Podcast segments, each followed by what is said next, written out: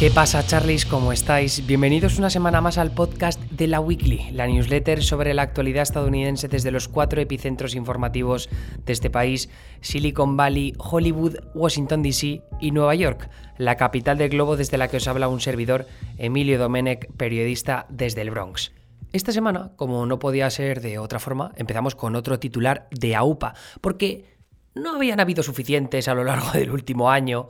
Este podcast lo empecé yo con el supermartes, o sea, con las primarias demócratas, y ha derivado en una una cantidad ingente de crisis políticas diferentes, que empezó con la pandemia de coronavirus, después con las protestas raciales, después eh, murió Ruth Bader Ginsburg, después que si los incendios, los huracanes, ahora de repente Donald Trump coge el COVID-19, por favor, ¿qué está pasando?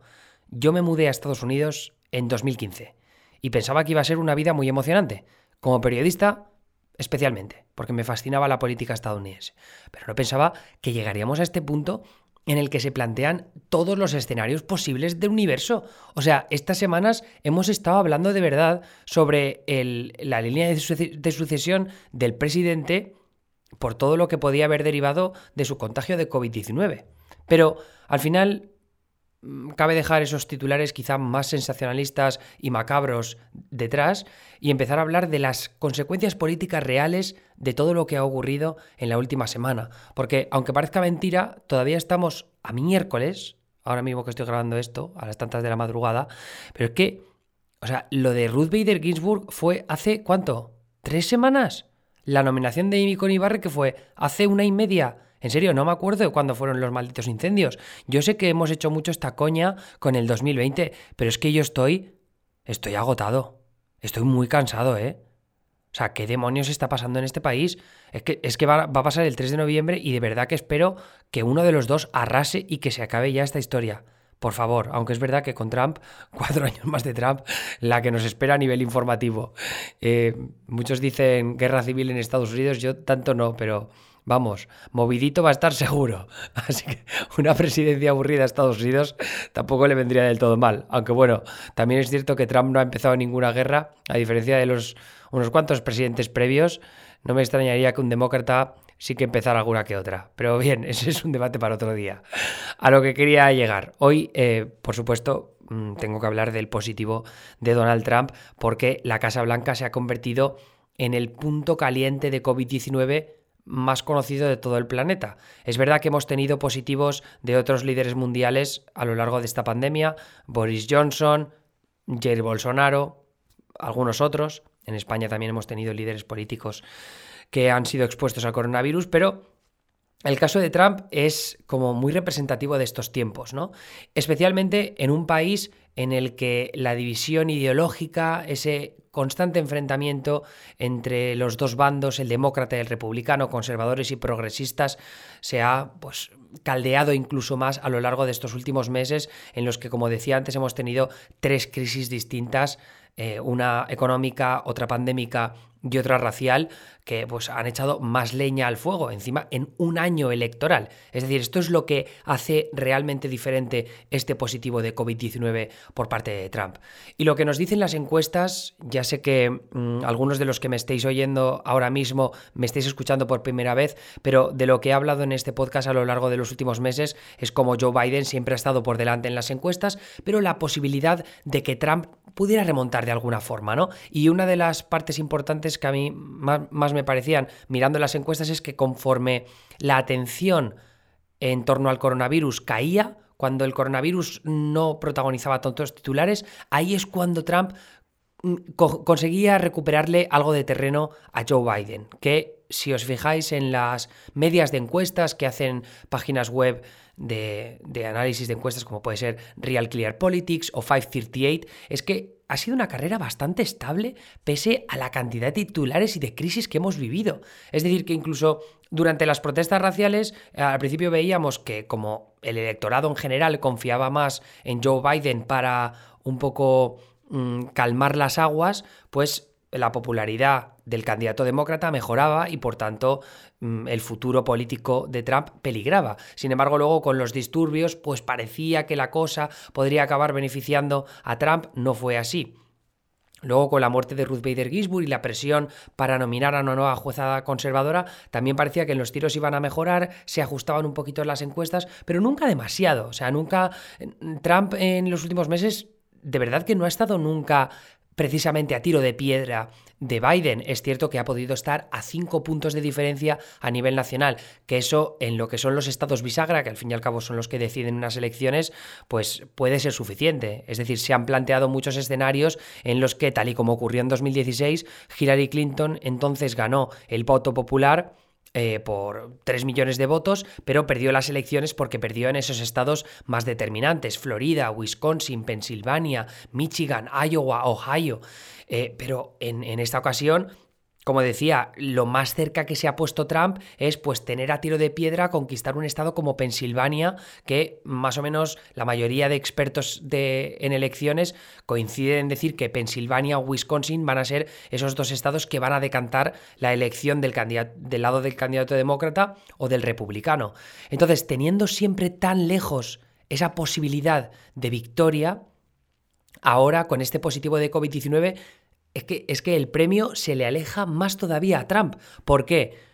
Por un demográfico del que, repito, he hablado mucho aquí en estas ocasiones, que son los mayores de 65 años. Los mayores de 65 años, a todas luces, son la población que más riesgo tiene a contraer el coronavirus y a enfermar gravemente por ello y por tanto también morir.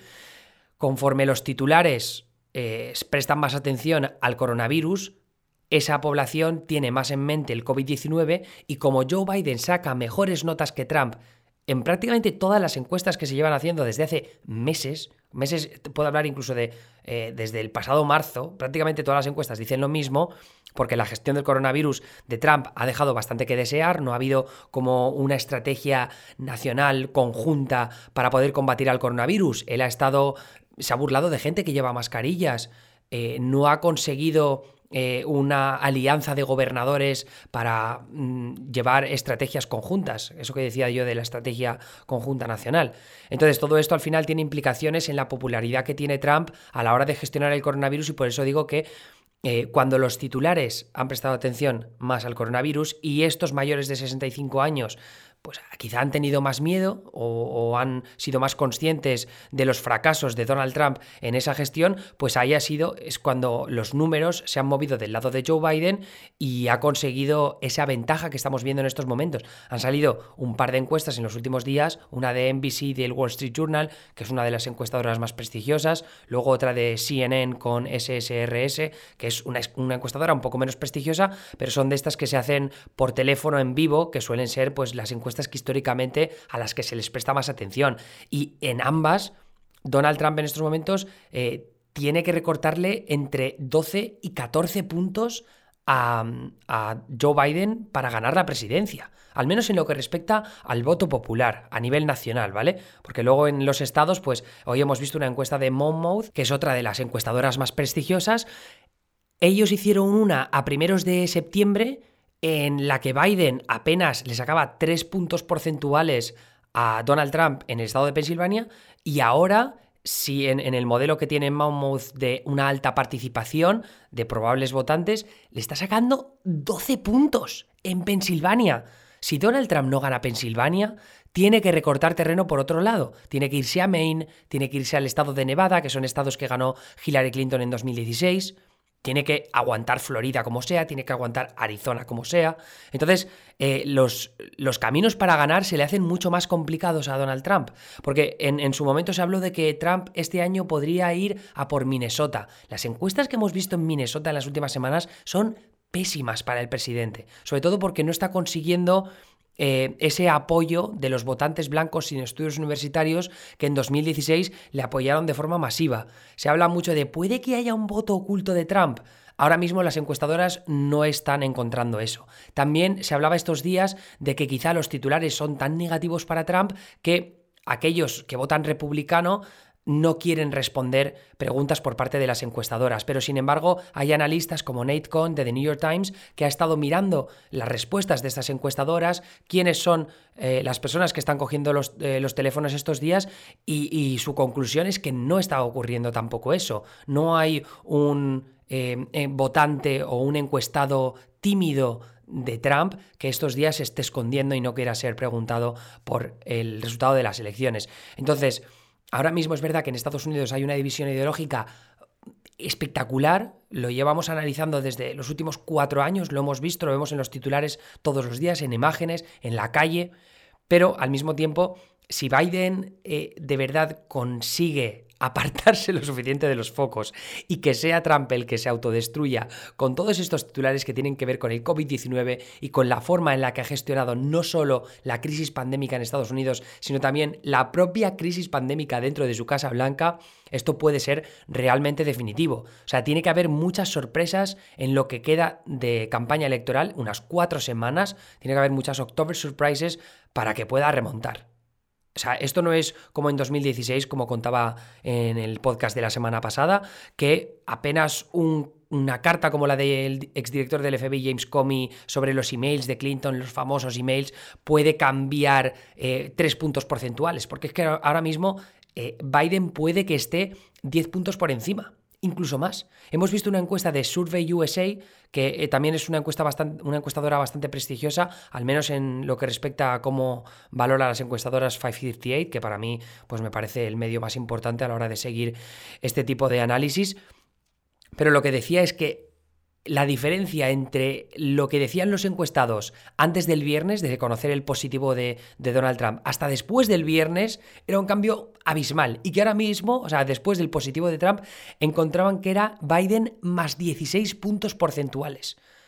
Hillary Clinton, cuando ganó las elecciones de 2016, la media de encuestas, lo que decían en el último tramo, la última semana, es que estaba en torno a 4 y 5 puntos por encima de Donald Trump. Esto después de la carta esta famosa de James Comey, que todavía estaba afectando un poco a su popularidad.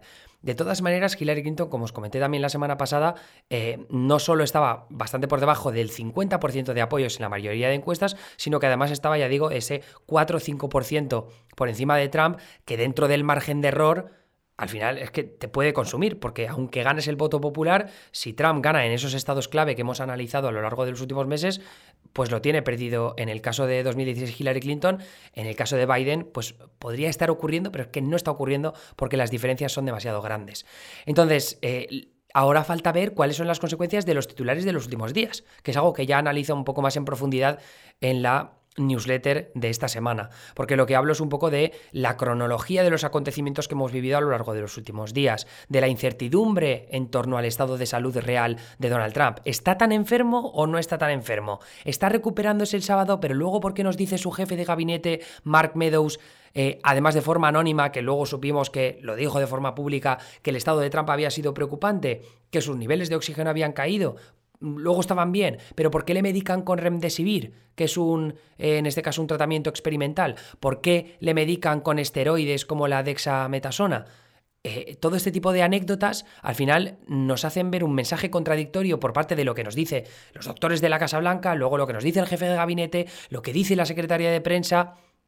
En fin, tampoco sabemos bien los detalles de cuándo fue el último test eh, de coronavirus que dio negativo Donald Trump. Tampoco sabemos cuándo empezó a sentir síntomas de verdad y cuándo le transmitió esas preocupaciones a su equipo médico y cuándo tomaron medidas. Tampoco sabemos quién fue el primer positivo y cuándo lo supo la Casa Blanca, cuándo dejaron de organizar eventos en el momento en el que supieron de ese primer positivo, porque evidentemente si se enteraron cuando llegaron de, me parece que era precisamente del estado, no sé si era Minnesota o Michigan, que llegaron de allí un viaje en el que ya podían haberse dado cuenta de uno de los positivos y sin embargo Trump celebró un evento en Nueva Jersey con donantes, que no solo es poner en peligro a los donantes, que son gente con muchísima pasta que le quiere dar dinero a su campaña y que puede haber gente mayor, también estamos hablando de empleados, del servicio secreto. El otro día, en el centro médico Walter Reed, en Bethesda, en Maryland, que está al norte de Washington DC, que es donde se trasladó eh, Donald Trump por unos días, al menos a pasar el fin de semana, decían sus médicos, por precaución, el tío todavía con el coronavirus, todavía lo tiene, porque no ha hecho, eh, no, no han pasado los suficientes días desde que tuvo síntomas por última vez pidió a su servicio secreto que le pasearan por los alrededores del Walter Reed para saludar a los seguidores que habían ido allí a apoyarle. Los médicos, según las informaciones que salían del Walter Reed, es que le habían dado la autorización para hacerlo porque era todo lo suficientemente seguro. Bien porque el coche tenía la ventilación necesaria o la protección necesaria para los conductores, el servicio secreto y demás. Bien, las conclusiones que salían desde, desde el centro médico es que tenía autorización suficiente. Pero aún así, ¿cuál es la imagen que puede tener el público de, que Donald Trump tomara esa decisión? No solo eso, luego resulta que todavía no teníamos informaciones demasiado claras de cuál era el estado médico real de Trump, aunque habíamos visto vídeos y fotografías de él en la, en la suite del Walter Reed trabajando. Es verdad que había una anécdota bastante graciosa porque había dos fotos distintas de Trump, una con chaqueta, otra solo con una camisa blanca, trabajando en dos salas diferentes del Walter Reed, pero lo que consiguieron es ver a través de los metadatos de las fotografías que en realidad estaban tomadas en menos de 10 minutos entre una y otra. Es decir, que simplemente mm, parece que se cambió de sitio para hacerse dos fotos y que pareciera que se había pasado todo el día trabajando, lo cual es bastante cachondo. Pero bueno, volviendo a lo que terminó ocurriendo.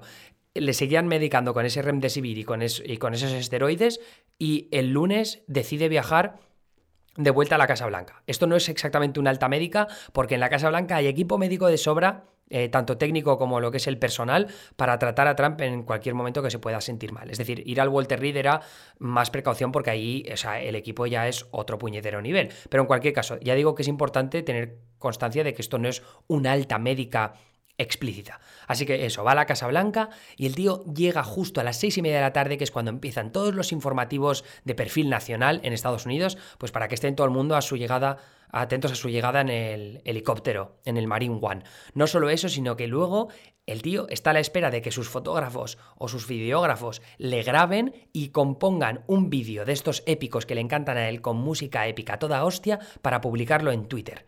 Que además, luego, los vídeos que se han visto en los noticiarios, yo sinceramente veo a Trump respirar muy fuerte, que se está ahogando. Yo a Trump le llevo viendo mucho en los últimos cinco años y no le había visto respirar tan fuerte en mi puta vida. Que yo de verdad espero que esté bien y que no haga. Es que no necesita hacer estos shows de, de vigor, de fuerza y tal. No sé si para él es una estrategia política, pero me interesa mucho ver cómo responde el electorado, porque las encuestas que estamos viendo de los últimos días es más de lo que se ha hecho a lo largo del fin de semana. Así que no va a ser hasta el viernes, quizá jueves viernes, que empecemos a ver los primeros resultados de cómo reacciona el electorado a este, ya digo, show de fuerza por parte de Trump. Pero a mí me parece que, se ve de forma bastante clara que pues, Donald Trump es una figura televisiva y que está intentando hacer de esto lo, más televisivo posible, el show televisivo eh, mayor posible. Pero de nuevo, no sé si tendrá éxito o no. Lo que sí que tengo claro es que los primeros indicios de lo que nos dicen las encuestas es que esto son todo malas noticias para Trump. En especial a lo que me refería antes de los votantes mayores de 65 años, que es un tipo de votante que va a ir a votar, ya sea por correo en los días previos o el mismo día de las elecciones. Así que es todo motivo de preocupación para Trump porque es que la gente ya está votando. Más de 4 millones de personas han votado ya en estas elecciones. Es verdad que van a votar decenas de millones, pero aún así que 4 millones de personas ya lo hayan hecho, muchos de ellos quizá ya incluso hayan enviado eh, su voto por correo, que todavía falta que se cuente, pero si hay gente votando estos días en el voto temprano, por ejemplo, pues es muy malo para la campaña de Trump. Pero, de nuevo, queda mucho terreno por recorrer, pero esto no es en ningún caso el fin del camino en lo que respecta al COVID-19 eh, y tampoco se va a dejar de hablar tampoco de la crisis económica derivada de la pandemia, porque Trump también este mismo martes en una retaíla de tweets increíble, empezó a criticar a los demócratas diciendo que no querían llegar a un acuerdo para este nuevo, nuevo, paquete de estímulo que quieren aprobar en el Capitolio, pues para enviar dinero a los estados y a las localidades que se están ahogando a nivel de presupuestos, también a la ciudadanía, nuevos cheques de estímulo, esos 1.200 dólares que se enviaron con la llamada CARES Act que se firmó en la primavera, se aprobó en la primavera y que no se ha vuelto a negociar un paquete de estímulo de semejante tamaño hasta ahora. Los demócratas lo han intentado en la Cámara de Representantes. Es verdad que tienen exigencias bastante, bastante grandes que los republicanos en algunos términos no están nada dispuestos a aceptar, pero eh, Donald Trump lo que ha dicho este martes es que se niega a seguir negociando, le ha dicho a sus aliados republicanos que dejen de negociar con los demócratas y esto a mí políticamente me sorprende, le sorprende a todo Washington DC porque es lo que han dicho la mayoría de expertos y de politólogos y de analistas estos días diciendo, ¿por qué demonios no quiere Donald Trump aprobar un nuevo paquete de estímulo si a nivel electoral es algo muy popular darle a la ciudadanía dinero en estos momentos de preocupación máxima cuando la curva de coronavirus vuelve a estar en aumento? cuando puede que nos enfrentemos a nuevos confinamientos, que en Nueva York ya estamos viendo que pueden volver a cerrarse barrios. Nueva York es una de las ciudades que mejor estaba hasta ahora. Así que pendientes de esa segunda ola de coronavirus, pendientes también de lo que puede pasar con la temporada de la gripe, pues eh, Trump no sé qué espacio tiene para la remontada, pero es momento de que desde su campaña se preocupen de verdad fuertemente, sobre todo porque tampoco les queda mucho dinero. Y también falta por ver qué van a hacer los republicanos, porque ya hay primeros indicios de republicanos dispuestos a abandonar el barco para salvar su pellejo electoral antes del 3 de noviembre. Así que van a ser cuatro semanas muy intensas para Trump y sus aliados. Veremos cuáles son las decisiones que toman. Eso ha sido todo por mi parte. Em, espero que hayáis disfrutado este último podcast de la Weekly. Estoy pensándome en ver cómo gestiono este tramo final de la campaña. No sé si hacer algún podcast más extra mm, cada semana o, cada, o una newsletter, al menos con actualizaciones de cómo se van moviendo las encuestas, porque ahora vamos a ver muchas más de ellas y creo que la campaña se va a intensificar a unos niveles que no nos imaginábamos hace apenas un par de meses, pero creo que igual está lo suficientemente interesante como para hacerlo. Si no, me podéis seguir este miércoles por la noche de madrugada en España en el canal de Twitch de Neutral. Es twitch.tv barra neutral, N-E-W-T-R-A-L, barra baja E-S. Neutral barra baja ES. Porque de esa manera podéis seguir el debate de los candidatos a la vicepresidencia, Mike Pence y Kamala Harris, que creo que va a estar muy interesante. También estaré un poco antes, por la noche hora española, 11 más o menos de la noche yo creo, en el Instagram de Neutral, hablando con Ana Pastor sobre la previa de ese debate de los candidatos a la vicepresidencia. En fin, si queréis apoyar mi trabajo, el jueves por la mañana que sepáis que aquellos que estéis suscritos a la Weekly Premium, que son 5 euros al mes, tendréis un podcast relámpago de mis conclusiones sobre ese, debate entre Pence y Harris, que creo que va a molar mucho. Sobre todo porque van a estar separados por un panel de plexiglas. en fin, eso es todo por mi parte. Un saludo. Hasta luego.